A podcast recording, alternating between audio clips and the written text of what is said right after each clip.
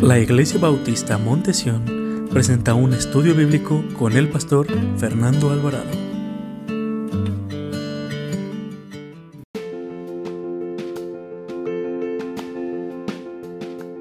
Dios todavía tiene un propósito para ti.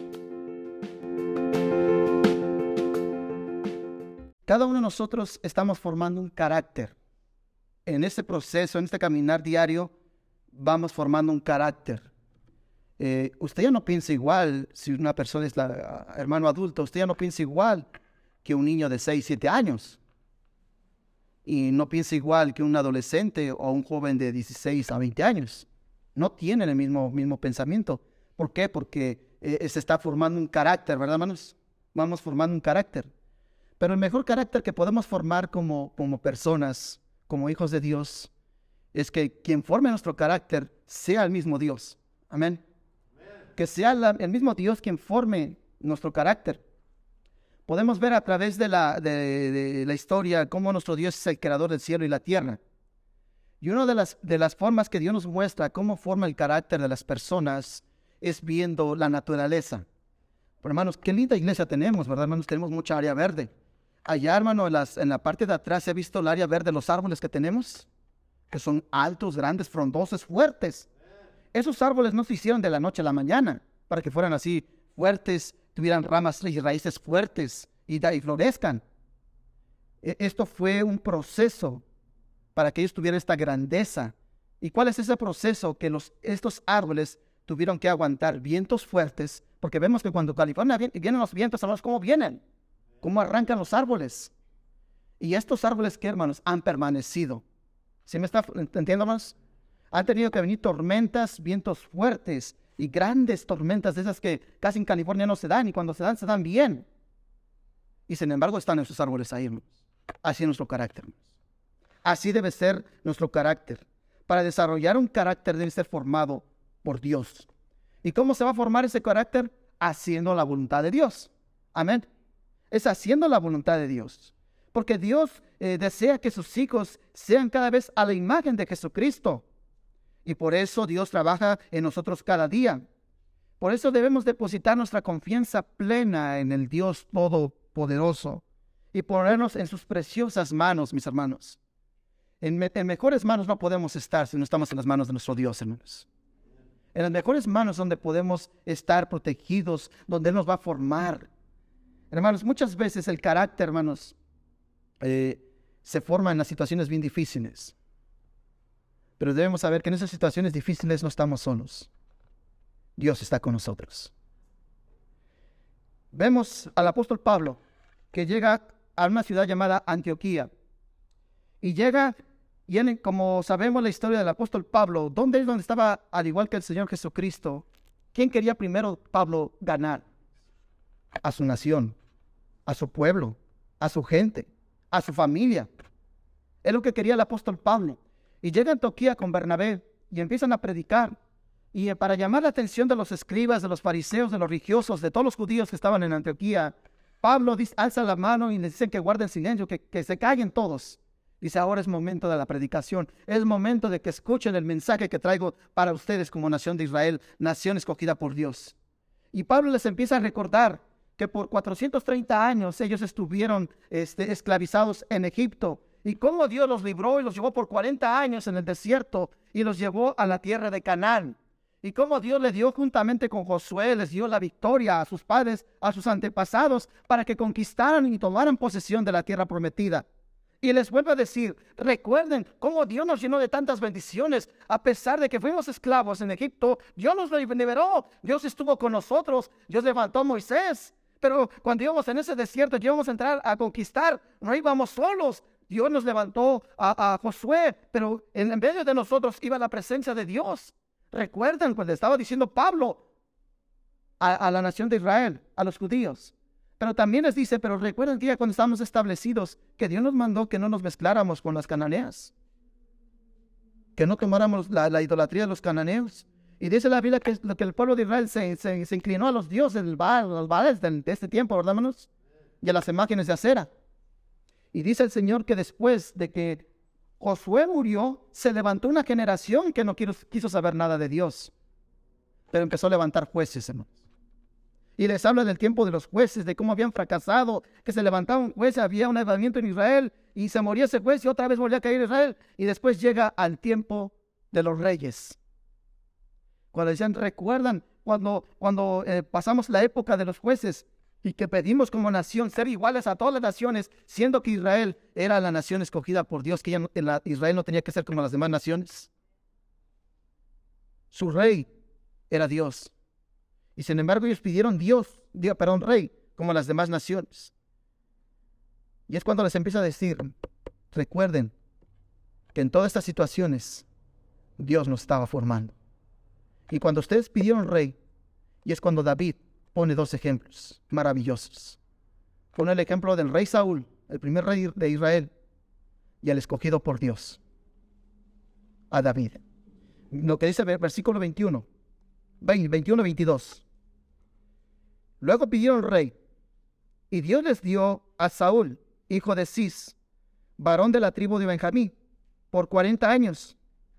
Y, el versículo 22 quitó este y les, levantó por rey a David, de quien dio también testimonio diciendo, he hallado David, hijo de Isaí, varón conforme a mi corazón, quien hará todo lo que qué yo quiero. ¿Cuál fue la causa que el linaje de Saúl no continuó siendo que, continúan ellos el reinado, hermanos. La desobediencia. Porque Saúl, hermanos, era un rey conforme al corazón de Dios. Era un rey puesto por el hombre. Dios permitió. Es lo que quieren. Les voy a dar un rey. Pero ustedes van a sufrir las consecuencias de querer ser como los demás. Y dice, porque 40 años estuvo Saúl en el reinado. Y fue un fracaso total como rey este hombre, hermanos. Pero dice que levantó a David. Hermano, David, ¿sabe qué representa? Los planes de Dios. David era un plan de Dios. Hermano, hermana, usted es un plan de Dios. Nunca se sienta fracasada o fracasado o que no puede. Si usted es una hija o un hijo de Dios, usted es un plan de Dios. Y Dios tiene un propósito en su vida. Dios desea lo mejor para usted. Puede cambiarse. Dios no, no, no, no desea mal para usted. Gracias. Él desea el bien para usted. Y eso es lo que estaba pasando con, con David. Porque dice la Biblia, ¿qué es lo que nos dice? Que quitó a Saúl, ¿verdad, menos? Y que dice, he hallado David, hijo de Isaí, varón conforme a mi corazón, quien hará todo lo que yo quiero. ¿Por qué hizo David todo lo que Dios le había pedido, hermanos? Porque era un varón conforme al corazón de Dios. David era un propósito de Dios. Hermanos, los planes de Dios son buenos. Los planes de Dios son buenos. Dios no es injusto. Él es bueno. Él quiere llevarnos a lugares de lugares pastos llenos de bendición. Él quiere que su plan se cumpla en nuestras vidas. Pero lamentablemente no sucedió así con el rey Saúl. A veces el corazón humano, hermanos, se somete más al mundo que someterse a Dios. Y David no era así, hermanos. ¿Qué dice cómo era el corazón de David, hermanos? Un corazón que un varón conforme al corazón de Dios. Esto quiere decir que David quería agradar a su Dios. Y hermanos, Dios es bueno y tiene un plan divino para usted. No se sienta fracasado, hermanos. Cuando Israel pidió rey como las otras naciones, esa no era la voluntad para la nación de Israel. La voluntad de Dios es que Dios estaba con ellos. En decir Israel, que ponnos un rey como las demás naciones. ¿Sabe qué le estaba diciendo Israel, el pueblo judío, a Dios? No te queremos a ti, Señor. Queremos que ahora nos gobierne un hombre. Ya no queremos que ya no queremos el gobierno de Dios. Y lamentablemente muchos lo que hacemos, hermanos, nosotros ya vamos haciendo a un lado a, Dios porque nuestro corazón es engañoso, hermanos. Nuestro corazón es engañoso. Nos dejamos guiar por lo que sentimos. Es que yo siento esto y hacemos a un lado a Dios. Y es donde debemos de preguntar, ¿será la voluntad de Dios? Y vemos que Israel pidió un rey y fue un fracaso total, mis hermanos. No era el plan de Dios. El resultado de Saúl fueron malas decisiones. Pero en David, Dios lo honra. Dios honra a su siervo, porque vemos que Él considera a David un hombre que le amó con todo su corazón y que quiso hacer la voluntad de su Dios. ¿Sabe por qué? Porque David amaba a su Dios. Y Dios nos ama a todos. Sin embargo, hay corazones que se destacan más por el amor del Señor.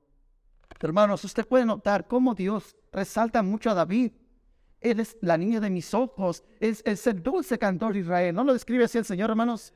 Es, mira cómo es David, un dulce adorador, mira, es un varón conforme a mi corazón. Dios estaba honrando a David. ¿Por qué? Porque David amaba a su Dios. Y en el Nuevo Testamento, hermanos, en los doce discípulos, hay uno que destaca, hermanos, el discípulo amado, hermanos. Juan. ¿Usted cree que Pedro no amaba a Jesús, hermanos? Santiago no amaba a Jesús. Pero sin embargo, hermanos, ¿quién era el que se recostaba en el pecho de Cristo, hermanos? ¿Quién dice? el discípulo amado. ¿Quién es el discípulo del amor? ¿No es Juan? ¿No en sus cartas y en, el Evangelio nos habla más del amor, hermanos? ¿Por qué? Porque Dios honra a aquellos que le aman. Dios honró a David como honró a Juan. Pero Dios quiere formar nuestro carácter, hermanos. En medio de las de que eh, queremos formar nuestro carácter, van a pasar situaciones en nuestra vida. Les decía el, jueves a los hermanos que en el huerto de Edén, hermanos, eh, Adán decidió, hermanos, desobedecer a Dios. ¿Cierto o no? Y en el huerto de Getsemaní, ¿qué decisión tomó el Señor Jesucristo? Hacer la voluntad de su Padre, hermanos. Quita de mí esta copa pero que no se haga mi voluntad, sino que, hermanos, la tuya. ¿Sabe que hay, hay, veces que para hacer la voluntad de Dios hay que pagar un alto costo, hermano? Cristo lo pagó. Él fue obediente hasta la muerte de cruz. Y el obedecer a Dios, el seguir a Dios, hermanos, hay un, un costo que debemos de pagar. Pero no debemos olvidar que nuestro Dios nos honra. Dice la Biblia que Cristo fue glorificado, ¿no, hermanos? David, hermanos, fue enaltecido. Juan fue enaltecido. Pero nuestra vida, hermanos, debe sufrir factores de formación para que Dios forme nuestro carácter. Y eso es lo que vamos a ver en la vida de David, hermanos. Vamos a ver a un rey David, hermanos, que ahorita acabamos de leer, que el apóstol Pablo nos describe que el gran rey, el dulce cantor de Israel, el muy amado por Dios, la dulce niña, el, el, varón conforme al corazón de Dios. Pero David tuvo que pasar un proceso, hermanos, para hacer la voluntad de Dios. Y quiere que le diga algo, hermanos, debemos de tener carácter para hacer la voluntad de Dios. No solo estoy hablando con carácter de que me soy muy, muy peleonero, que muy, ay, yo no puedo más, que mis chicharrones truenan más. De ese carácter no estoy hablando. Carácter, hermanos, es enfrentar las situaciones. Carácter es que estoy firme en las cosas de Dios. Carácter es que le voy a decir, eso es en contra de Dios y es pecado. Eso es carácter, hermanos. Eso es carácter. Y eso es lo que tenía David. Carácter que vas a enfrentar con las situaciones en la vida que te van a venir, no solamente buenas, sino en las malas. ¿Dónde es donde más sale nuestro carácter, hermanos? cuando estamos pasando momentos difíciles. Es donde sale nuestro carácter. Y vamos a ver a David, cómo se estaba formando, cómo permitió Dios que se formara el carácter de David. ¿Sabe cuándo? Cuando él tenía 17 años. Primer libro de Samuel, capítulo 16. Vaya conmigo. Donde se empieza a formar el carácter no es en las aulas, no es en las calles, es en la familia, hermanos. En la familia es donde se debe formar el carácter. ¿Y sabe cómo lo estaba formando David? No de una forma buena, hermanos. Mire, vamos a leer la historia de David. Capítulo 16 del primer libro de Samuel. Versículo 10. Aquí nos está hablando, hermanos, de que Samuel, el profeta de Dios, le, le, dice a, Dios, le dice a Samuel que vaya a la casa, vaya a Belén, a la ciudad de Belén y vaya a la casa de Isaí. Y que entre los hijos de Isaí unja a uno de sus hijos, que porque el Señor ha escogido, ha provisto rey para que suceda, para que quiten a Saúl. Mire lo que dice versículo 10. Aquí ya el profeta está en la casa de Isaí y se le presentan a los hijos de Isaí. Versículo 10, ¿están ahí? Dice, e hizo pasar Isaí siete hijos suyos delante de Samuel. Pero Samuel dijo a Isaí, Jehová no ha elegido a estos. Entonces dijo Samuel a Isaí, ¿son estos todos tus hijos? Y él le respondió, queda aún el menor, que apacienta las ovejas. Y dijo Samuel a Isaí, envía por él, porque no nos sentaremos a la mesa hasta que él venga aquí. Versículo, versículo 12. Envió pues por él y le hizo entrar, y era rubio, hermoso de ojos y de buen parecer. Entonces Jehová dijo, levántate y úngelo, porque es este. ¿Qué estaba pasando con la vida de, de David, hermanos? Adelante. Dice, David se cree que tenía como 17 años de edad, hermanos.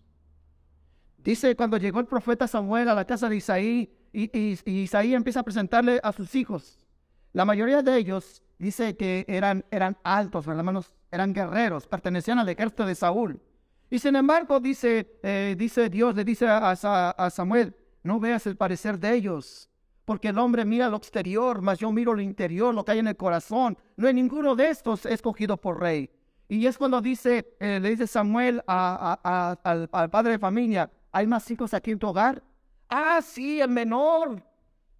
El pastor de mis ovejas está ya pastoreando mis ovejas. ¿Y qué dice Samuel? Tráigalo. No nos sentaremos a comer hasta que no venga. Porque David David, hermanos, era un propósito de Dios. Hermanos, ¿qué cree que sintió David, hermanos? Al saber que el profeta de Dios estaba en casa de papá y que toda la familia se tenía que reunir y que tenían que estar todos los hijos, ¿no, hermanos? Y solamente presentaron a siete, siendo que Isaí tenía ocho hijos. ¿Qué cree que siente un adolescente, hermanos, un joven de 17 años, sentir que su papá no le importa, no le interesa, no se acuerda de él. ¿Qué cree que estaba sintiendo ese jovencito de 17 años, hermano? El saber que él está cuidando, siendo obediente, trabajador, joven, haciendo lo que se le ha pedido. Y llegar el profeta de Dios, y son todos estos sus hijos. Ah, es que me acordé, ya tengo allá, tengo uno. Está cuidando las ovejas. ¿Qué cree que sintió David, mi hermano? Hermanos, me llama la atención un salmo de David. El salmo, yo solo voy a leer. El salmo 51, versículo 5, hermanos. Estaba leyendo un comentario bíblico acerca de esta historia. Y piensan que tal vez David era menospreciado por Isaí y sus hermanos, porque posiblemente era un desliz de Isaí, que no era de la misma mamá. ¿Y saben qué se basan? En el Salmo 51, versículo 5 dice David, que escribiendo este precioso salmo, dice, he aquí, en maldad he sido formado, y en pecado me concibió mi madre. Figuremos que, que esto era como le pasó a Jefté, que porque eran, eran, eran, este, eran hijos de otras mamás, eran menospreciados por los hermanos, eran mal vistos por, los, por el papá. Estos son, estos son mis hijos reales. aquel fue un desliz aquel, pues aquel, este, pues ya estoy viejito y pues me encontré con una mujer y salió embarazada. Y es el que tengo allá trabajando. Imagínense a un jovencito que tal vez sea hijo de otra, madre, de otra mujer, ser despreciado por sus hermanos, ser despreciado por su padre, y saber que no se le toma en cuenta en, los intereses del hogar, hermanos. ¿Qué cree que estaba sintiendo David, hermanos? Un joven de 17 años que a esa edad se está formando el carácter de un varón, hermanos. ¿No cree que estaba recibiendo rechazo y menosprecio, hermanos? Pero sin embargo, hermanos, fíjese el corazón de David, hermanos. Cómo David amaba a Dios porque David, hermanos, atrevió a escribir en el Salmo 27, aunque mi padre y mi madre me dejaren, con todo Jehová me levantará. Y eso es lo que debemos sentir, hermanos. aunque sentamos desprecio de nuestros hogares, aunque tu mujer te, vea, te malvea, te diga que eres lo peor, aunque tu esposo no te valore como mujer, aunque los hijos no tengan ese valor como padre, aunque los hijos se sientan que no son queridos por sus hijos, por sus padres. Diga esto, joven, diga esto, hermano, aunque mi padre y mi, mi familia me dejen, Jehová está conmigo. Hermano, no estamos solos. Tenemos una familia. Y si somos hijos de Dios, nuestro Padre es Cristo, hermanos, es nuestro Dios. Y no estamos solos. Él siempre va a acudir, hermanos, a ayudarnos. Aunque cometamos errores, nuestra familia se equivoque y tome malas decisiones, y aunque nosotros suframos por las decisiones de la familia, hermanos, Dios siempre extenderá su mano misericordiosa para ayudarnos, para creer en su amor y creer en su perdón. Cuando David escribió el Salmo 27, hermano, estoy seguro que David estaba intercediendo por papá y mamá. Estoy seguro que David, hermanos, un joven de 17 años, ¿qué pudiera haber hecho, hermanos? Me voy de la casa. Rencoroso, odio en contra de su familia, enojado, me meto a las drogas, me meto al alcoholismo, porque soy rechazado, mi familia no piensa en mí, mi padre no me quiere, soy rechazado por mis hermanos, me desprecian, desprecian lo que hago como, como pastorear las ovejas de mi padre. No me toman en cuenta, pero aunque papá, ni mamá, ni los hermanos lo tomaran en cuenta, Dios tenía un propósito para David, hermanos, al igual que Dios tiene un propósito para usted, hermano. Aunque tu padre y tu madre te dejaren, Dios nunca te va a dejar. Dios siempre acudirá a nuestra ayuda, hermanos. Hermanos, cuando nos sientamos solos, cuando nos sientamos abandonados, cuando nos sientamos criticados, menospreciados, sabemos que tenemos un gran Dios que nos ama y que nunca nos va a dejar. ¿Usted cree que David no estaba formando su carácter en esta situación como joven en su familia? ¿Sabe también cómo formó su carácter David, hermanos, en su vida? Por personas que Dios le ponía en su vida. ¿Sabe que hay personas que Dios pone en nuestra vida para nuestro beneficio, hermanos? Para que nosotros nos puedan ayudar, nos orienten, nos aconsejen. Y que va a haber, casos que nos van a decir, buen, siervo bien, mira, sigue echando ganas. Pero también va a haber hermanos, amigos, que te van a decir, ¿sabes qué? Te estás equivocando. Y nos van a reprender, pero con amor. Amén. Y eso es lo que le pasó a David con los siervos del Señor. En el caso de David fueron, fueron eh, dos hombres, bendición para él. Uno fue el profeta Samuel, hermanos en la vida desde de David y otro fue Natán. Porque sabemos que Samuel ungió y lo bendijo para que comenzara su ministerio para cuando Dios, para lo que el Señor lo había llamado. Y Natán, hermanos, fue un gran consejero para David. Pero también fue un hombre que lo reprendió, hermanos. Cuando David tomó a Betsabé por mujer y que quiso ocultar el pecado, David, ¿quién fue el que lo encaró, hermanos? Tú eres en que le has fallado, Dios. Hermanos, hay dos, los siervos de Dios, hermanos, que Dios nos pone, que nos pone, hermanos, en nuestra vida, siempre van a ser de bendición. En lo personal, hermanos, doy gracias a Dios, hermanos, que Dios me ha puesto a muchas personas que han sido de bendición. Primero de ellos, y doy gracias a Dios por mi familia, mi abuelito. Tremendo ejemplo, hermanos, de lucha, de seguir adelante, de sacar adelante a su familia. 25 años de cáncer, hermanos, ya no se daba por vencido. Él seguía adelante.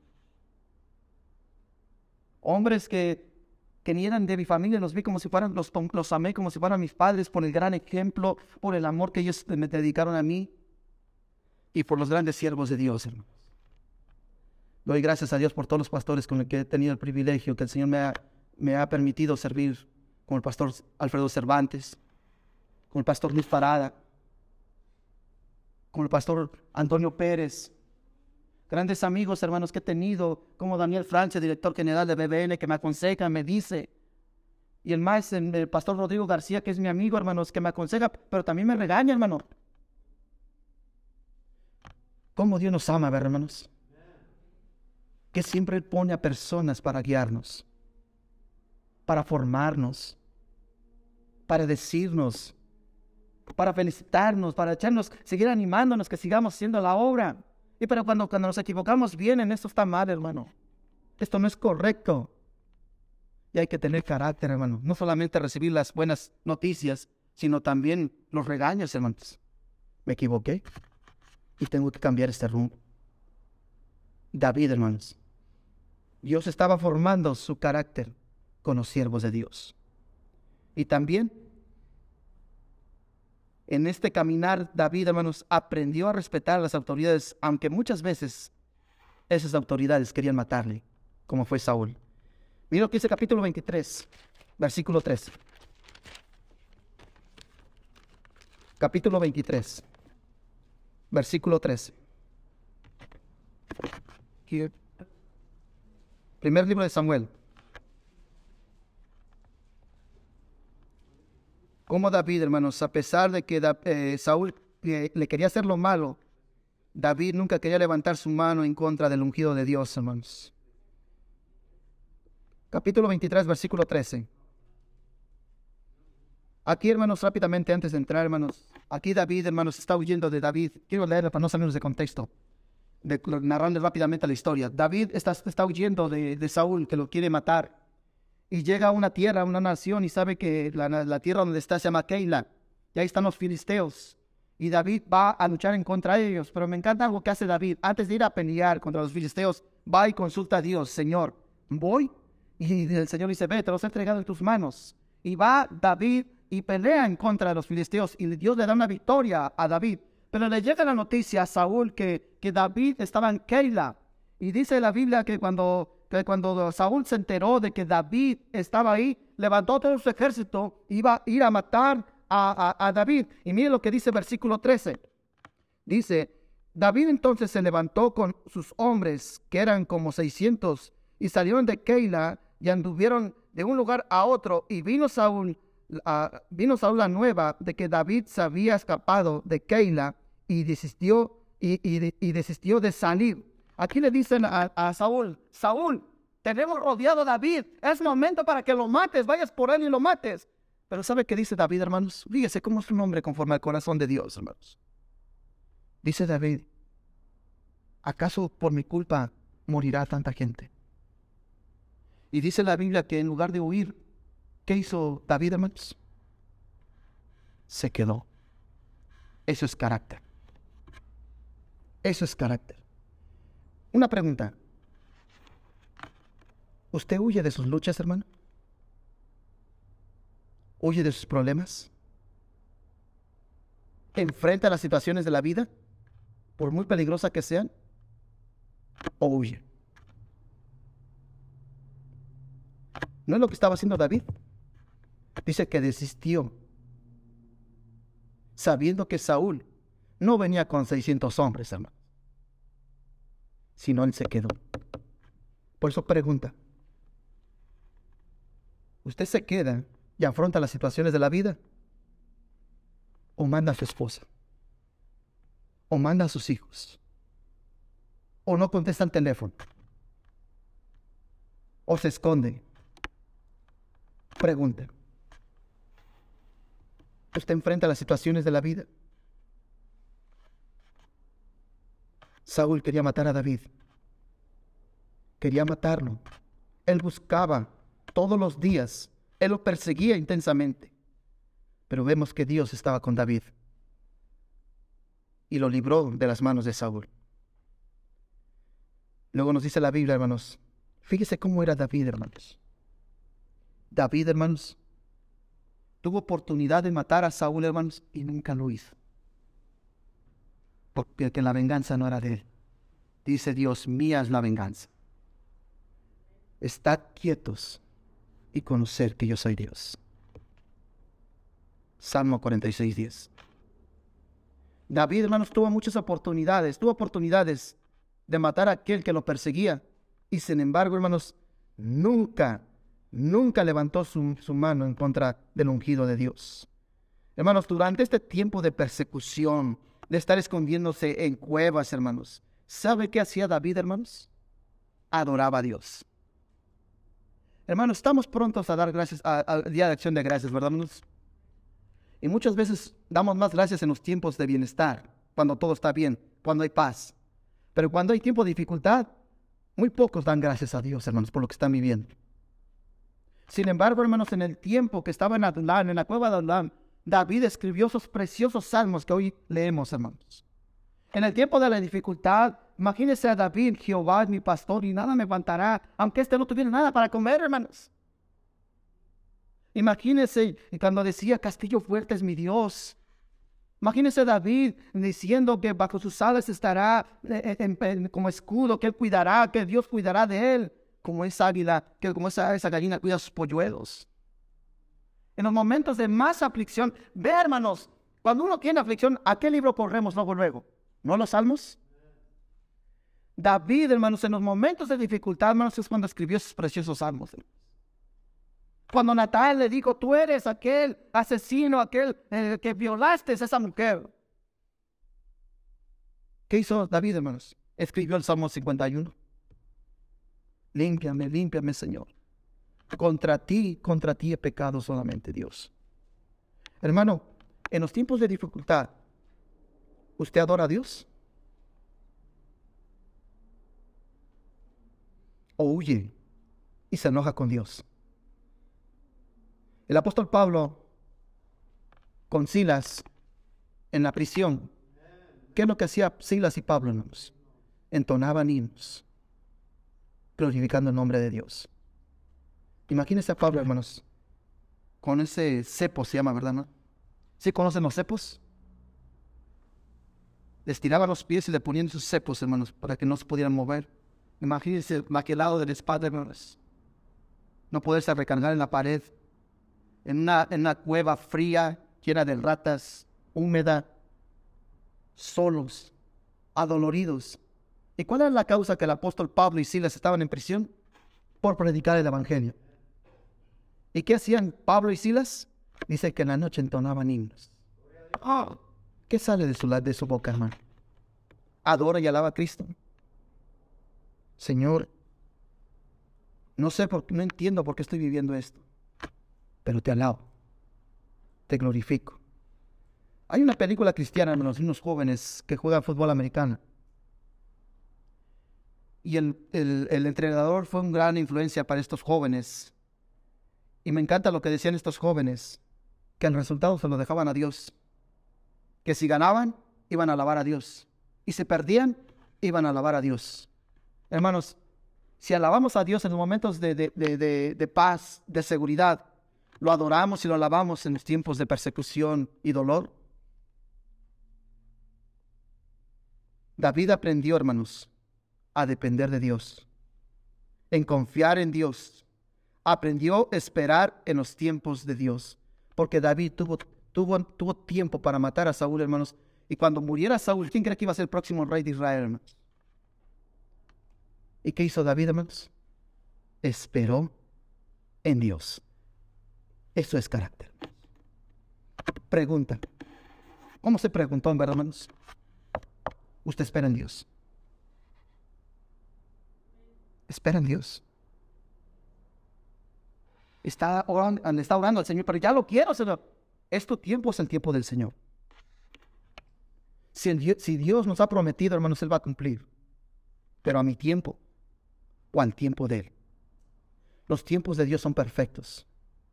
En el tiempo estipulado vino Cristo a salvarnos, hermano. El tiempo es de Él. Y debemos depender en el tiempo de Él, no en mi tiempo. Porque algún día David iba a ser rey, pero a su tiempo, no al tiempo de, al tiempo de Dios, no a su tiempo de Él. Y David supo esperar. David aprendió carácter en su familia. David aprendió a resistir, a tener carácter con los siervos de Dios. David aprendió a, tener carácter en las autoridades, aunque éstas fueran injustas. Y por último, David aprendió a tener carácter en el desierto. Mira lo que dice versículo 14. Versículo 14. Y David se quedó en el desierto, en lugares fuertes, y habitaba en un monte en el desierto de Sif. Y los buscaba Saúl todos los días, pero Dios no lo entregó en sus manos. Viendo pues David que Saúl había salido en busca de su vida, se estuvo en Ores, en el desierto de Sif. Entonces se levantó Jonatán, hijo de Saúl, y vino a David a, a, Ores, y fortaleció su mano en Dios y le dijo, no temas, porque no te hallará la mano de Saúl mi padre, y tú reinarás sobre Israel, y yo seré segundo después de ti, y aún Saúl mi padre así lo sabe. Y ambos, ambos hicieron pacto delante de Jehová, y David se quedó en, en y Jonatán se volvió a su casa. ¿Dónde se forma un carácter, hermanos? ¿Sabe que el desierto en la Biblia, hermanos, representa lugares de escasez, de soledad, de silencio? ¿Usted no ha pasado por un desierto, hermano? Tal vez hoy mismo estás viviendo un desierto en tu vida, de soledad, de escasez, y no escuchas la voz de Dios, de silencio. ¿No hemos pasado por ahí, hermanos, en el desierto? Que no escuchamos la voz de Dios. Estamos, ¿qué hay un desierto, hermanos? No hay nada, ¿cierto o no? Hay escasez, hay soledad. No nos hemos sentido muchas veces así, hermanos, solos. Tenemos a nuestra familia, pero nos sentimos solos. Tenemos lo que queremos y, y, sentimos que hay escasez. Hay escasez de amor. Hay no solamente de cosas materiales, hay escasez de amor, de comprensión, de perdón. Y sentimos todo este tipo y decimos, ¿dónde está Dios? Porque no escucho tu voz, Dios. Es lo que representa el desierto, hermanos. El sentirse el silencio de Dios, la escasez tanto material, económica, de amor, de comprensión, las cosas espirituales, el sentirse solo. Pero no estamos solos, hermanos. Aunque estemos en el desierto, Dios está con nosotros. Dios está en medio de todo, hermano aunque nadie esté con nosotros, aunque todos nos den espaldas, hermanos, Dios nos está con nosotros. Porque en el versículo 15, hermanos, nos da una tremenda enseñanza David, hermanos. Dice, viniendo, viendo pues David que Saúl había salido en busca de su vida, se estuvo en, en Ores, en el desierto de Sefid. ¿Qué tenía que hacer David en un desierto? ¿Sabe qué nos está enseñando la vida, hermanos? Que David sabía que Dios estaba ahí y que Dios lo iba a cuidar el versículo 15, hermano, nos enseña que en el lugar más árido Dios está con nosotros. ¿Sabe qué significa, qué significa? Bosque que florezca. ¿Y sabe qué significa Sif? Significa brillo agradable o un, un lugar de buen aspecto. Y esto sabe que es una hermosa figura, hermanos. Que dice la Biblia que David, hermanos, estaba en el desierto, pero cerca es que estaba, hermanos, a la orilla. Un bosque. Hermanos, esto representa, hermanos, la divina presencia de nuestro Dios, hermanos.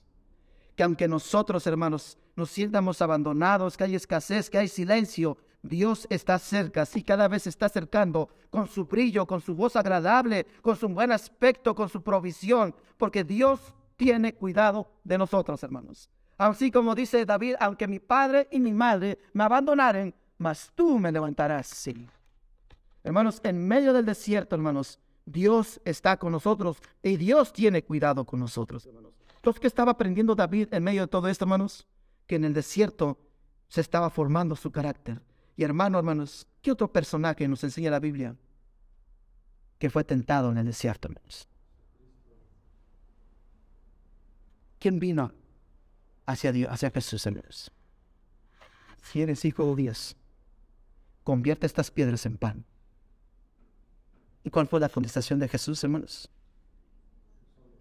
No solo de pan vivirá el hombre. ¿No está la provisión de Dios, hermanos? No solo de pan vivirá el hombre, sino de toda la palabra, de, sino toda palabra que sale de la boca de Dios. Jesucristo, hermanos, es el verbo, es la provisión de nuestro Dios, hermanos. Él es el maná, Él es el pan de vida, Él es la vida eterna, Él es el cordero inmolado, Él es el cordero que nos limpia de todo pecado. Su sangre preciosa, hermanos, derramada en la cruz del Calvario, nos recuerda la provincia, nos recuerda la promesa que Dios le hizo a Abraham, que Dios iba a proveer de cordero y que nunca íbamos a estar solos, porque donde está Cristo, hermanos, Él está preparando moradas, porque donde está Él, nosotros estaremos con Él, juntamente con Él, hermanos. Pero también la disciplina divina, hermanos, forma nuestro carácter. David, hermanos, cuando pecó contra Betsabé, Dios mostró, hermanos, que Dios ama a sus hijos. Y dijo, la, dice la Biblia, hermanos, que David, que Dios le dijo a, a, Natán que no iba a arraigar de David, hermanos, su linaje, pero que iba a haber disciplina, ¿cierto no, hermanos? ¿Y cuál fue esa disciplina? ¿A usted le gusta la disciplina, hermano? ¿Le gusta disciplinar a sus hijos? ¿Cuál fue la disciplina, hermanos, de Dios? Con su esposa y con sus hijos. ¿Quiere que lo discipline así Dios, hermano? Cuando no queremos entender hacer la voluntad de Dios, esperar en Dios, en buscar a Dios. ¿Qué es lo que más duele a los padres? ¿Qué es lo que más duele en la familia, hermanos? Los hijos. ¿Con qué disciplinó Dios a David, hermanos? Con su familia. Vaya conmigo, por favor, al segundo libro de Samuel, capítulo 6.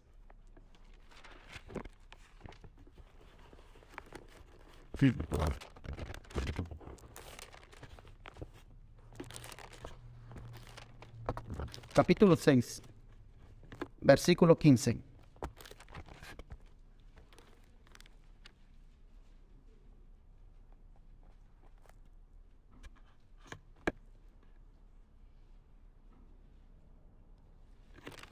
Perdón, hermanos, capítulo 16, perdón.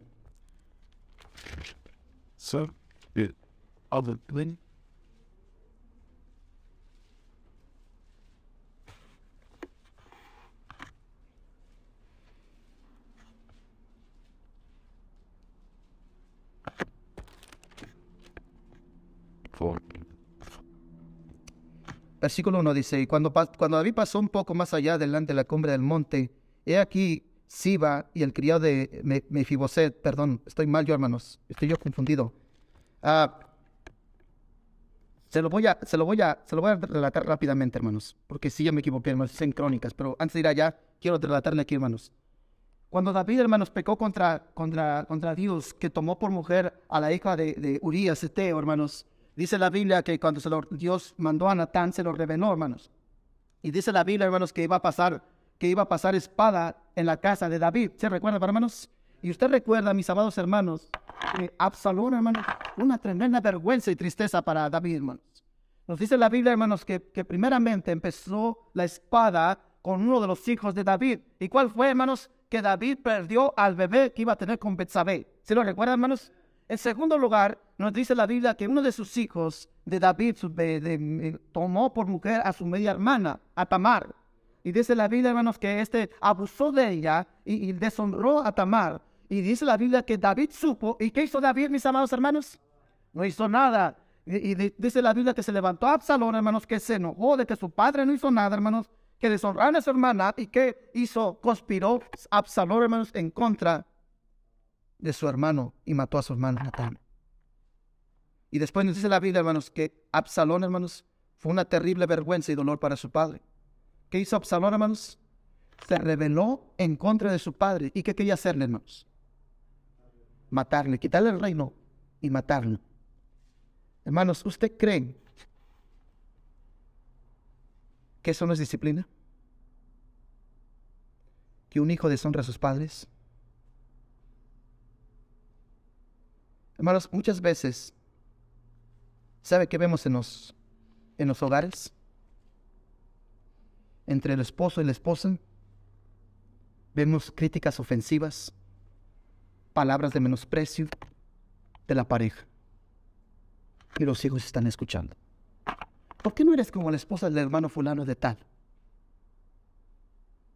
¿Por qué no te comportas así? ¿Por qué? Eh, eh, ¿Por qué no eres como, como el hermano fulano de tal? ¿Cuántas veces hemos visto, hermanos, a esposos avergonzados en frente de la gente? ¿Cuántas, eh, ¿Cuántas veces hemos escuchado palabras de menosprecio de la pareja? Otras veces esas comparaciones, hermanos. ¿Usted cree que es buena la comparación de, los esposos que se comparen entre ellos, hermano? ¿Por qué no eres como aquella mujer? ¿Por qué no eres como aquellos hombres? ¿Por qué estos hijos no son como aquellos? ¿Por qué no te comportas como, como, como, como mi sobrino? ¿Son buenas las comparaciones, hermanos? ¿Sabe qué hace eso? Magnifica los errores y las debilidades de otro. En otras ocasiones, hermanos, el ego, el ego en la familia, hermanos, lastima al hogar. El no querer perdonar cómo lastima a las familias, hermanos. El no pensar en el otro, el no ser considerado en el otro. Pero Dios, Dios siempre tiene lo mejor. Y ahora sí, hermanos, vaya conmigo al libro de Crónicas.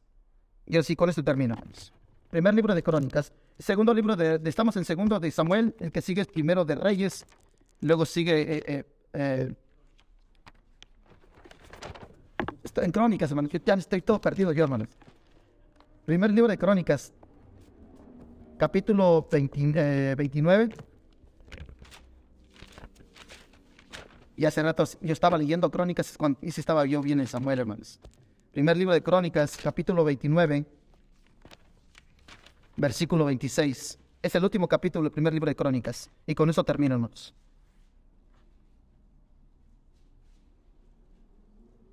¿Eh? ¿Sí están viendo cómo David, cómo comenzó su formación de carácter? ¿A, los, ¿A qué edad? A los 17 años, con el desprecio y el menosprecio de su familia. Amén. En segundo lugar, hermanos, con la persecución de Saúl y de que él se, aunque era un rey malo, David se sometió a la autoridad. En tercer lugar, vimos a un David que se sometió a los siervos de Dios. Aunque le decían que lo bendijeron, lo ungieron, él se sometió a Samuel, pero también, hermanos, tenía carácter para recibir los consejos, aquellos consejos que muchas veces no queremos recibir. En tercer lugar, vemos que el carácter de David se estaba formando en, la disciplina, pero cuando esta disciplina vino en su familia. Y por último, Dios siempre tiene lo mejor para sus hijos, y eso es lo que vivió David en su vejez. Mira lo que dice el versículo 26. Así reinó David, hijo de Isaí, sobre todo Israel. El tiempo que reinó sobre Israel fueron 40 años, y siete años reinó en Hebrón, y treinta y, y, y tres reinó en Jerusalén. Y murió una buena vejez, lleno de días, de riquezas y de gloria, y reinó en su lugar Salomón su hijo. Y los hechos del rey David, primeros y postreros, están escritos en el libro de las crónicas de Samuel vidente, en las crónicas del profeta Natán y en las crónicas de Gad, de Gad vidente, y con todo y con todo relativo a su reinado y su poder y los tiempos que pasaron sobre él y sobre Israel y sobre todos los reinos de aquellas tierras. Vemos cómo vemos a un joven, hermanos, que a los 17 años, hermanos, decidió buscar y amar a Dios, hermanos, formar su carácter, hermanos, que iba a obedecer a Dios, a todo lo que Dios le pidiera, lo iba a hacer. ¿Y cómo terminó David, hermanos? Dice que murió en buena vejez, hermanos? Lleno de gloria. Otra, la traducción original dice que lleno de honores, hermanos. En el hebreo. Dice, la traducción original dice lleno de honores y continuó su trono. Qué ejemplo de David, hermanos. Con esto hablamos, hermanos, que las bendiciones de la tierra son temporales, pero son mejores las eternas, donde recibimos los honores y privilegios de nuestro Dios. El nombre de David está asociado con, su linaje de David está asociado con la promesa mesiánica. Pues el mismo Jesucristo, hermanos, es llamado el Hijo de David en el libro de Apocalipsis. Los planes de Dios son los mejores. Aunque el mundo te ofrezca muchas cosas, nunca serán comparables a lo que Dios tiene para ti. El Señor usará medios y circunstancias necesarias para llevarnos al destino que Él ha planeado para cada uno de nosotros. Nuestro Dios desea la felicidad para cada uno de nosotros. Bueno, ¿cómo quiere terminar su carrera? ¿Cómo terminó David? ¿Usted cree que si David se hubiera amargado a los 17 años, hubiera acabado con una vejez buena, hermano?